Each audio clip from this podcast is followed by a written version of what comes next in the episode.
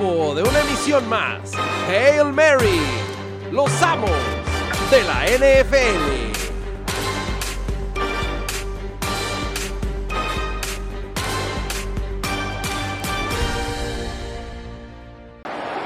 Brady, deep shot.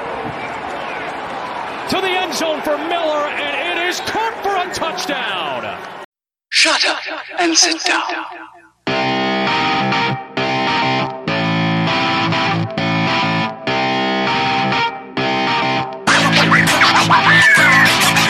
Bienvenidos a una emisión más de los Sams del NFL aquí en medio tiempo. Ya sí, como que no quiere la cosa, se nos está yendo la mitad de la temporada más bizarra en la historia del NFL. Y digo bizarro no por el tema del COVID, sino porque estamos viendo algunas cosas que no esperábamos ver y otras cosas que sí, pero lo que está claro es que hay dos candidatos claros al MVP y uno de ellos es incuestionable, ¿o no es así, señor Primetime? Ay, ay, ay, hasta se me enchinó la piel ahorita que lo dijiste. Ya sé quién es uno, el otro me lo van a tener que informar ustedes. Y coincido contigo, una temporada totalmente anormal, pero qué divertida. Lo único que me sigue doliendo y voy a tener que repetirlo semana a semana son las lesiones. Ahora perdimos a, a mi Odilon Beckham toda la temporada, cuando parecía que por fin iba a levantar. Y, y seguimos contando. Yo creo que esto esto va a ser como el juego, ¿cómo se llamaba este? Como submarino, gana el que le quede el último vivo ahí, porque cada semana perdemos a una, a una posición estelar en, en esta. El temporada. Survivor, güey. Survivor. no, es que yo tenía otro en mente, pero se me fue. Pero, mi Orlando, ¿tú podrás adivinar quién dice Douglas que es el segundo candidato a MVP? No, eh, o sea, bueno, así dos claros, no lo sé. Mira, yo eh, después de esta semana, bueno, primero que nada, un saludo a todos amigos, ¿cómo están? Eh, después de esta semana, yo ya veo un famosísimo open field. Sí, hay uno que va, va a la punta, el ingeniero va a la punta, creo, pero también este, sí, pero Russell Wilson pues le fue mal, se, dijo en HM la semana pasada que iba a perder este partido este, y no, no jugó tan bien, pero eh, yo, yo veo que se mete Derrick Henry, veo que se mete Tom Brady, o sea, veo que se meten varios. Mahomes siempre será Mahomes, ¿no? Entonces, pues hay varios. Creo que ahorita está muy abierto el, el, el- el campo, entonces, pues puede ganar cualquiera. Mi, mi, mi, los aciertos, este, ahí van también, ¿eh? Sí, pero con un juego de del cerdo mayor que la verdad muy Sí, raro. ¿Cómo ganas un juego con tantas intercepciones? Y Tennessee, como deja tú el gol de campo que falla en los, en los segundos finales. El drive final lo manejó pésimo. Era para que, para que ganaran y no forzar o intentar forzar el overtime.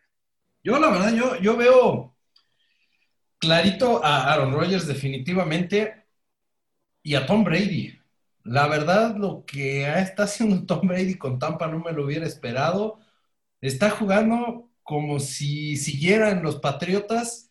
Y aquí es donde, donde yo voy a sacar un, tema, ¿no? Y, me parece que es donde vamos a centrar la conversación. Y, es, es la verdad idea de Ramiro. Los Patriotas son el exnovio que deja ir a la exnovia guapa y se tiran al catre a comer helado, a engordar. Y Tom Brady encontró en Bruce Arians y los Bucaneros de Tampa Bay a ese novio que le da todo lo que le faltaba en el otro equipo. Pues sí, de, de- de- acuerdo 100% contigo. O sea, los Patriotas fueron esas primeras dos semanas la novia dejada o el novio dejado que, que ponía sus fotos en Instagram en Tulum, ¿no? Diciendo todo lo que venga es bueno, Dios tiene grandes planes, hashtag happiness, hashtag love. Pero pues la verdad, la química del cuerpo humano es dura y, la depresión llegó y, ahora estamos viendo la, vida de, otra manera, ¿no? Sí, de acuerdo con ustedes.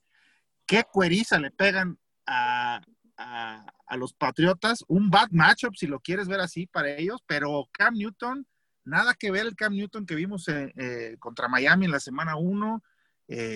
o sea, ese es el verdadero problema con Cam Newton, cuando, cuando su habilidad atlética de, los últimos cuatro años no está a la par como cuando ganó el MVP, se empiezan a ver sus inconsistencias muy, muy, muy cañonas como su, su, su mala puntería, ¿no? O sea, y, y, y, contra un equipo San Francisco que viene de ser, que venía de ser acribillado por el Delfín hace un par de semanas, este, le gana 33-6 y, y pues no, no hay mucho que decir, ¿no? Bueno, yo siento que sí hay mucho que decir y pues, acabaron con los pobres patriotas, ya, ya mi, mi, risa no me va a dejar hablar y, y, me meto a este tema de las relaciones. Los patriotas y Brady eran la clásica pareja que los, los dos eran chavo y chava guapísimos, deslumbraban en las bodas, todo el mundo decía el, el anillo para cuándo. Y al final el, el güey se alenta, no del anillo, la chava lo deja después de darle varios tips para que se casen y al final sí, el cuate que era súper atlético se, se, la pasa en el Fishers con los amigos, en los dados y la otra se encuentra un chavo más, más gordito, menos espectacular, pero muy atento. Y lo de los Patriotas no me sorprende porque Cam Newton, lo sabíamos aquí, no era la solución. Sí es un cuate que ya llegó a un Super Bowl, tuvo sus logros colegiales, pero Cam Newton lleva, no sé, y ustedes me Cuatro años, cuatro años. Pero lleva cuatro años muy desconcentrado. Desde sí, que empezó sí. con sus sombreritos y sus trajes feos, no volvió a lanzar un pase de touchdown. Pues básicamente desde que perdió el Super Bowl, ¿no? ¿Se acuerdan aquella imagen después de perder el Super Bowl con Denver, donde Von Miller hizo lo que quiso con él? Este, ¿Se acuerdan la imagen ahí con su capucha, todo caído? Sí, sí. De ahí pues vino una pésima temporada, vinieron las lesiones y dejó de ser ese Cam Newton justamente de 2015 que ganó, que ganó el MVP, ¿no? Donde pues, tenía la fortuna de tener un equipo muy bien entrenado por Ron Rivera con una defensiva tremenda, pero sobre todo porque tenía armas que le permitían no exhibir sus debilidades, ¿no? Y sabemos que su debilidad está en el juego intermedio, ¿no? Y en el juego corto. O sea, en ese entonces tenía Greg Olsen, y Greg Olsen yo creo que le convertía de, de ese exorbitante porcentaje que tenía en 2015 de, de, conversiones en tercera oportunidad. Yo creo que Greg Olsen, este, digo, así nada más de, acordarme, ¿no? De bote pronto, sin haberme metido a las estadísticas, habrá sido el 80% de ese exorbitante porcentaje que tenía Cam Newton, pero sobre todo vivía del play action y de esa doble amenaza, pero sobre todo con dos receptores eh, rapidísimos, particularmente con Ted Ginn, ¿no? Entonces, eh, pues Cam Newton llega a los Patriotas y todos decíamos, no, hombre, se va a dar un festín ofensivo, el coach, este, no Bill Belichick, pero el, coach McDaniels con, esa creatividad ofensiva que tenía cuando pues, todo apuntaba que fuera Jared Stidham, alguien más parecido a, a, lo que hacía Tom Brady, a lo que busca Bill Belichick en esa ofensiva, y por supuesto termina, termina siendo contraproducente. Ahora, yo, yo en estas analogías que estamos haciendo le, le platicaba a Ramiro y creo que va muy ad hoc. Cam Newton fue el rebound de los Patriotas. Te la pasó muy bien las primeras dos semanas, fotos en el Instagram, todos felices, todos contentos, ya se me olvidó la ex y de repente, este, pues no funcionaron las cosas y ahora Tom Brady va encaminado después del divorcio a tener una muy feliz relación con una novia que no le es tóxica y que lo desechó. Y la verdad, lo que está haciendo Bruce Arians en Tampa me parece sensacional. ¿Por qué? De entrada, porque comenzamos por la cocina. Arregló la defensiva, una defensiva que ya era muy buena, y le dio un juego ofensivo balanceado, porque no solamente es Tom Brady lanzando pases de touchdown, la verdad el juego terrestre de, de Tampa es bastante fuerte con, con, Ronald Jones y Leonard Fournette.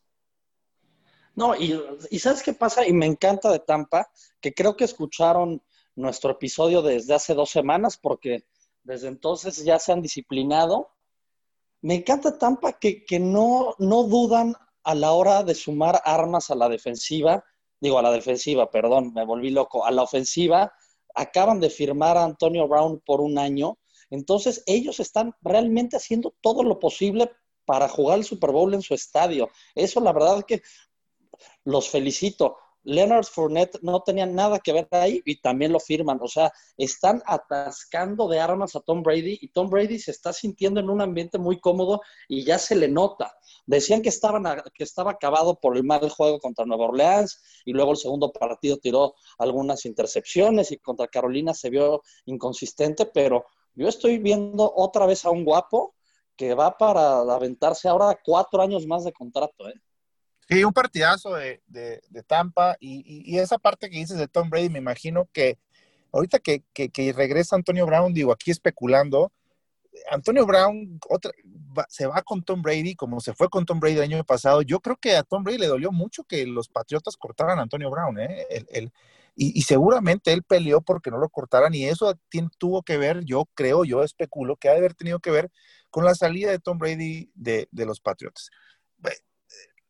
Las Vegas, pues, pues le, pasaron por encima y San Francisco se vuelve a encaminar otra vez como contendiente en la nacional después de, estos dos partidos. Con un gran partido de su defensiva, ¿no? decíamos que es la fortaleza y que a pesar de no tener a, Nick Bosa, me parece que el, el coordinador defensivo Robert Saleh ha, logrado en, los 49ers, eh, una vez más, encontrar la mayor fortaleza y creo que ahí tiene un candidato a jugador defensivo del año, Fred Warner, el linebacker central, es una locura el recorrido que tiene lateral y, la inteligencia con la que comanda esa defensiva que, a pesar de haber perdido dos jugadores vitales, a DeForest Buckner que se va a, Indianápolis y a, Nick Bosa que lo pierden eh, vía la lesión, este, creo que, San Francisco otra vez está encontrando el ritmo defensivo que le ha permitido entonces a Kyle Shanahan ejecutar ese fútbol americano de movimiento, de utilizar a receptores como corredores, ¿no? De, juegos eh, de pase corto para que Jimmy Garoppolo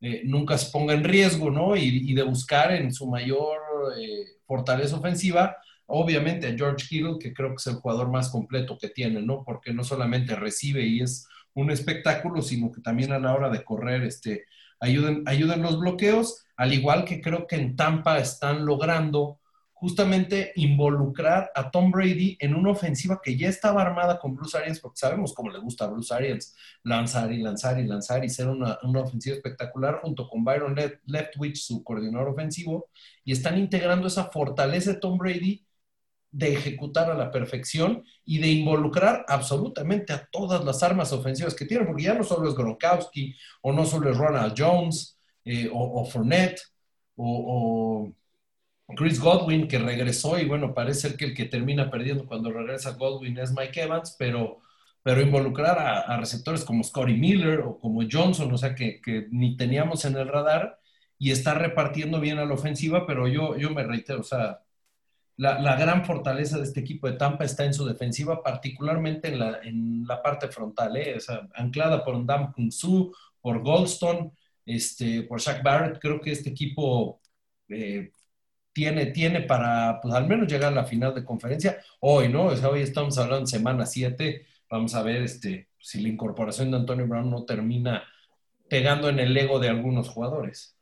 Pues, es que mira, ah, perdón, Orlando, dale, dale. No, no, no, dale, dale, dale, síguele. Yo iba a cambiar. No, es que yo nada más es, es un comentario. A mí me, me, parece que el tercer cuerpo de receptores de Tampa podrían ser titulares en Green Bay y superestrellas. Sí, sí, o sea, me impresiona ver de dónde salen y salen jugadores y, o sea, justo el que mencionaste ahorita, Douglas, recuérdame el nombre, Miller. Scotty Miller, es como, es como un granjero. ¿Qué, ¿Qué baile le puso a Las Vegas?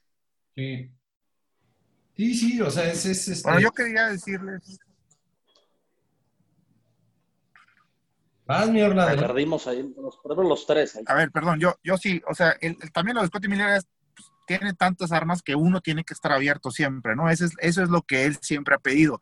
Y sí, claro, si, si tú lo ves del lado de Aaron Rodgers, pues Aaron Rodgers con que le pongas dos, o sea, un, una, a lo mejor una ala cerrada buena y otro buen receptor, este, pues, pues la podría armar, ¿no?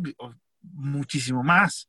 Eh, hacerlo superestrellas, como dice Ramiro. Yo lo que quería decir también, digo, rápidamente es, este, no importa cuándo leas esto de Atlanta, ¿no? Otra vez, digo, qué, qué, qué tragedia, de verdad.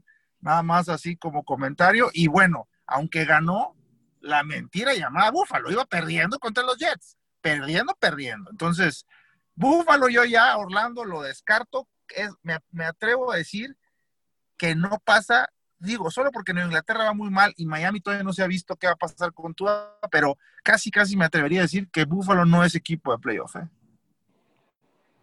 Me sumo, como siempre, pongo las fichas donde tú las estás poniendo. Búfalo ya nos está cansando de hacerle tanta publicidad, sufrir contra los Jets, o sea, eso te pone a cuestionarte de verdad qué vas a hacer cuando te pongan un buen equipo. No puede ser que sufras con un equipo contra un equipo tan malo.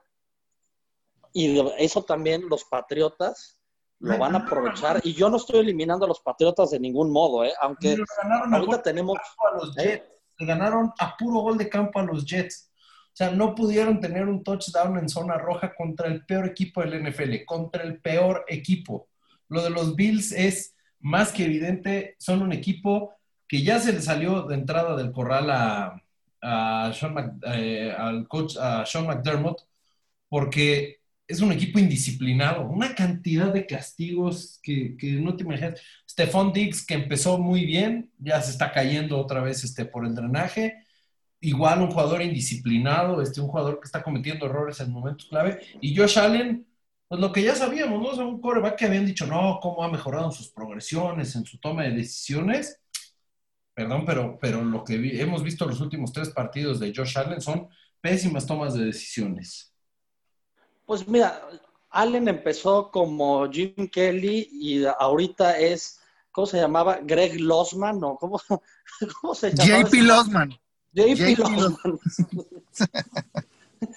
esos, esos son los Bills. Y ya que estamos platicando de cosas vergonzosas, díganme por favor, o alguien que me explique, ustedes que tienen amigos en la física cuántica, lo que pasa con los Giants. O sea, ese, ese tacleo de las hormigas del viento, ¿qué pasó ahí, por favor? Pues es que, ¿qué te puedo decir? De entrada, el, el, yo creo que el peor partido en prime time que yo he visto en muchos años, ¿eh?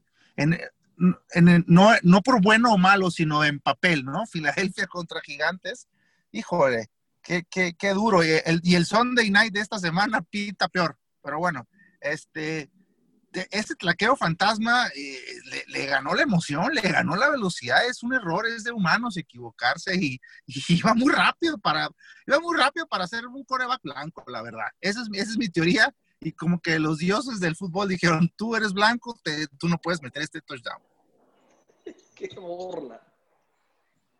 Sí, de acuerdo. No, no, no. Decir, mi Douglas? Está, es que está terrible, o sea, no sé qué fue lo que, se quedó sin aire, o sea, eso me queda definitivamente, este, me queda muy claro, se quedó sin aire, pero digo, yo que es, es, lo que define lo que es el este de la conferencia americana, ¿no? O sea, ese partido en, en general, en global, porque la forma en la que gana Filadelfia, este, es lo más incongruente que he visto, porque cometen un terrible castigo que los echa atrás cuando ya prácticamente tenían el partido en la bolsa y después ganan con un touchdown de Boston Scott que ni siquiera había figurado en el partido, ¿no? Y, y después pues, lo, los gigantes tuvieron varias oportunidades de ganar y, y bueno, este, sabemos que pues así están las cosas, ¿no? Y luego te vas al otro partido de esa división, te vas al Dallas, Washington, y dices, bueno, una buena oportunidad para que Dallas por fin muestre el músculo, para que sí que Elliot luzca contra un equipo como Washington. Y pues no, Dallas se cae cada vez más en un agujero, es, es como arena movediza, se sigue moviendo y se sigue hundiendo. Y ahora, pues con la duda de si Andy Dalton va a ser titular en el siguiente partido.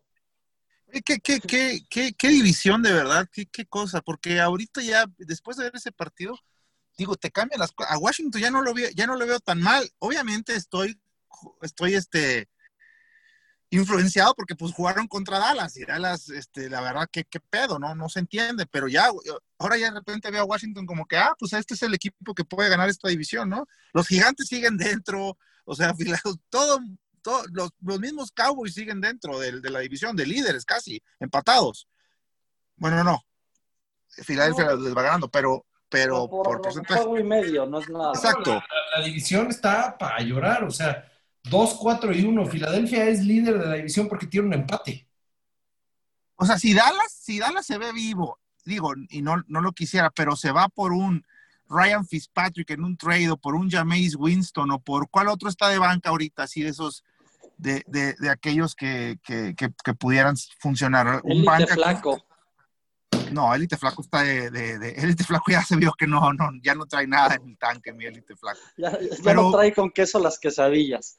No, pero un, un, sí, o sea, un Jameis Winston o un Ryan Fitzpatrick que, o sea, podrían llevarse la división este año con un güey así, ¿eh? Y bueno, y, y, y te dice que Dak Prescott vale lo que quieras para Dallas. Mira, y con eso voy a, con eso va a ser la mejor manera de, de suspender mis terquedades lo mejor que puede hacer mi lamento delfinario es mandar a Fitzmagia a Dallas, lo quitas de los reflectores y se va, se va a ir a meter sus vestimentas cool a Dallas y te va a funcionar. Ya vimos también que Andy Dalton, qué bruto, ese cuate no debió jugar, pero ni en la ONEFA. Qué malo es. Y el otro, Fantucci, Vintucci o ese coreback de Dallas, pues debería estar haciendo pizzas, porque ya vemos que un pase no conecta lo sacaron de los Corleones ahí de, de, Nueva York, porque no, no, no, los italianos deben de jugar soccer, señores. Exacto, y, y estar buenos restaurantes. Está terrible. ¿Se acuerdan hace unas semanas que criticábamos a Filadelfia por haberse jugado a la segura, no buscar ganarle a Cincinnati en el tiempo extra, etc? Ya, ese le, sí, sí, sí, le va a dar el triunfo de la división. El liderato divisional. Sí, o sea, es un genio, Peterson, no. Pero lo importante de esto, y qué, qué risa me da, la verdad ya estoy disfrutando la NFL como en antaño, cuando me acuerdo que un domingo tenía a Tony Romo perdiendo salvajemente, a Mark Sánchez haciendo bot fumbles, a Jay Cutler también con, con esa imaginación para hundir a los osos. Ahorita así estoy disfrutando la NFL con Dallas, que es como un progr ese programa de 100 maneras tontas de morir, Así está. Así está Dallas, así está Atlanta. Y, que no, y una que se me está olvidando. Lo, lo, de Atlanta es, este, no tiene nombre, ¿no? O sea, todo el mundo dice, no, es que Todd Gurley que anotó, que, que qué tontería, que no es que, ok, está bien. Pues si no quería anotar y anotó, que pas, haya pasado lo que haya pasado, no es posible que la defensiva no frene a Matt Stafford con menos de un minuto y sin tiempos fuera. Por Dios, qué cosa. Sí, no, no. Una, tragedia, una tragedia, pero ya, ya, ya es una maldición. O sea, yo, yo no, yo creo que es más probable que veamos otra vez dos juegos así de Atlanta esta temporada, no ver ninguno, ¿eh? O sea, Atlanta de, de, ya debe ser borrón y cuenta nueva, pero, o sea, no nada más con el coach, que ya se fue, pero, o sea, ya. Yo, yo, yo, es más, si yo fuera Dallas, ofrecería algo ahorita por Matt Ryan. ¿Sí me explicó? Ya. O sea, va 1-6 Atlanta, ya no hay nada que pelear esta temporada vamos, o sea, hagamos otra cosa. Sí, yo creo que, yo creo que, que, Dallas debería de hacer un movimiento por, por conseguir un coreback de ese estirpe, ¿no? Este, deja tú, James, a Matt Ryan, ya dile a Atlanta, o sea, métete a la carrera por Trevor Lawrence, ¿no? O sea, ¿Y, ¿sabes, quién, ¿Sabes quién también, por ejemplo, ahorita que te digo? Eh, Washington también podría ir por un Matt Ryan, o sea, debería, ese Matt Ryan está ahí para que lo tomen, ya no, ya Atlanta ya no va, nunca va a salir de ahí, perdieron el Super Bowl horrible y, y desde ahí ha sido una cosa terrible. Sí, de acuerdo, se, se, se han ido para abajo y para abajo. Ahora, hablando de, de equipos, este, bueno, de, de, partidos emocionantes, pero de equipos contendientes, ¿qué me dicen de esa, de ese oeste de la conferencia nacional? Literal, les queda el salvaje oeste, o sea, el, el Seattle Arizona del domingo en la noche, qué, qué manera de cerrar el partido. No se parecía primero que Seattle iba a atropellar a Arizona, fue ganando terreno en el partido Arizona, cortesía de alguna, eh, algunos errores de, de, Russell Wilson, y al final, qué concierto de, de hechos inesperados, ¿no? Primero, Arizona para ganar el partido este, antes del tiempo extra y no se dan cuenta que se les está terminando el reloj de juego, ya los iban a castigar, los iban a echar para atrás y después falla la patada Saint González. ¿Qué cosa? Pero ¿qué me dices? Perdón, pero ¿qué me dices de eso? También un error ahí de Cliff Kingsbury en ir por en segunda oportunidad por el gol de campo. O sea, todavía tienes chance de avanzar un poquito más. Eh, no, no, no se las hagas más difíciles a estos, ¿no? Y sí, pues sí, el error, el partido de la semana, la verdad, un gran partido. Ahora, vi muchos errores de los coaches en ese partido y ahí siento yo que por lo menos hasta ahorita, en este es el partido donde Russell Wilson pierde el liderato del MVP, sigue como candidato obviamente, pero pierde el liderato con, esos, con ese error en, en, en overtime. De acuerdo. Pero es que, y no es la primera vez que se lo vemos, no sé si se acuerdan la temporada pasada contra San Francisco cometió el mismo error. De acuerdo. Sí, creo que sí. Y oye, y la defensiva de Seattle, que, que, que, que antes era su carta fuerte, mucho que desear, ¿eh? O sea, ya, ¿Sabes ya qué? se... ¿Sabes qué? Diría mi amigo Eduardo Treyes. Este, no tienen eh, eh, enfrente quién presiona al coreback, ¿no? O sea, porque, y, y están extrañando, pues atrás, tienen la figura de Jamal Adams, pero no, no, no tienen cómo presionar al coreback y eso pues, está permitiendo que, que sea fácil, ¿no? O sea, sufrieron en la cobertura hombre a hombre con DeAndre Hopkins, este, y, no pudieron, o sea, habían empezado a contener bien a Kyler Murray, pero de repente lo dejaron de presionar y pues permitieron que, que este, Baby Yoda le- le- les partiera la parte media, ¿no? O sea, con, con Hopkins, la verdad también esa combinación, Kyler Murray Hopkins está siendo muy benéfica para Arizona, pero fuera de ahí le quitas a Hopkins y yo no veo que tengan algo más. Yo sigo, vean, yo sigo sin creer a la a Arizona desde que perdió contra Detroit. Perdieron mi barco, respeto, que yo sé que les importan mucho. Pero sí, Arizona es un rompequinielas y luego va a jugar, ya sabremos al rato en, los picks, va a jugar contra los Jets y va a perder. Así es Arizona, gitanazo. Y pues yo sé que aquí no les gusta hablar del mejor equipo de la NFC, pero ya lo sabemos. Pudieron haber sido los Bears de ganar el Monday Night, pero pues, ¿qué podemos decir de los Bears? Nunca nos van a dar una satisfacción. Green Bay amanece como el líder de la NFC. Sí, pero dijimos de los Bears, ¿no? El peor equipo 5-1 de la liga, ahora 5-2, posiblemente el peor equipo 5-2. Los Rams bien y creo que con eso acabamos la semana, ¿no? No, sí, ya, y, y- y lo bueno de Chicago es que quedaron ayer exhibidos contra los Rams, y los Rams, pues ayer una división que seguramente va a mandar a tres equipos a, a playoffs, ¿eh? Sí, sí, sí, sí, sí, sí, sí. O sea, San y- Francisco sería el último que se tendría que colar, ¿no? Y bueno, y, y esperemos que los Rams tengan una derrotita la próxima semana. Eso sí, lo esperamos los tres. pues sí, que, creo que creo que viene una segunda mitad de temporada interesante, y digo, esperando, ¿no? Que, que este tema del, del COVID no nos siga descuadrando los calendarios. Nada más quiero cerrar yo diciendo, Kansas City, a pesar de que Pittsburgh está 6-0, Kansas es eh, tres veces mejor equipo que Pittsburgh. Yo, sinceramente, viendo cómo jugó Pittsburgh contra Tennessee, no veo con qué le puedan competir a un equipo como Kansas en, en una posible enfrentamiento en la final de conferencia, ¿no? Proyectando que son los dos mejores equipos al, al momento, creo que Kansas all around es tres, cuatro veces mejor equipo que cualquiera de la conferencia americana. Sí, Yo sí creo en los ciertos, yo sí, yo sí creo en ellos. Ya lo voy a decir desde la semana 7, yo creo en el cierto. mira, los, los hace, y coincido con Douglas eh, a la perfección, los hace, podrían también llevar un récord de 4-2. O sea, contra Denver también pidieron la hora.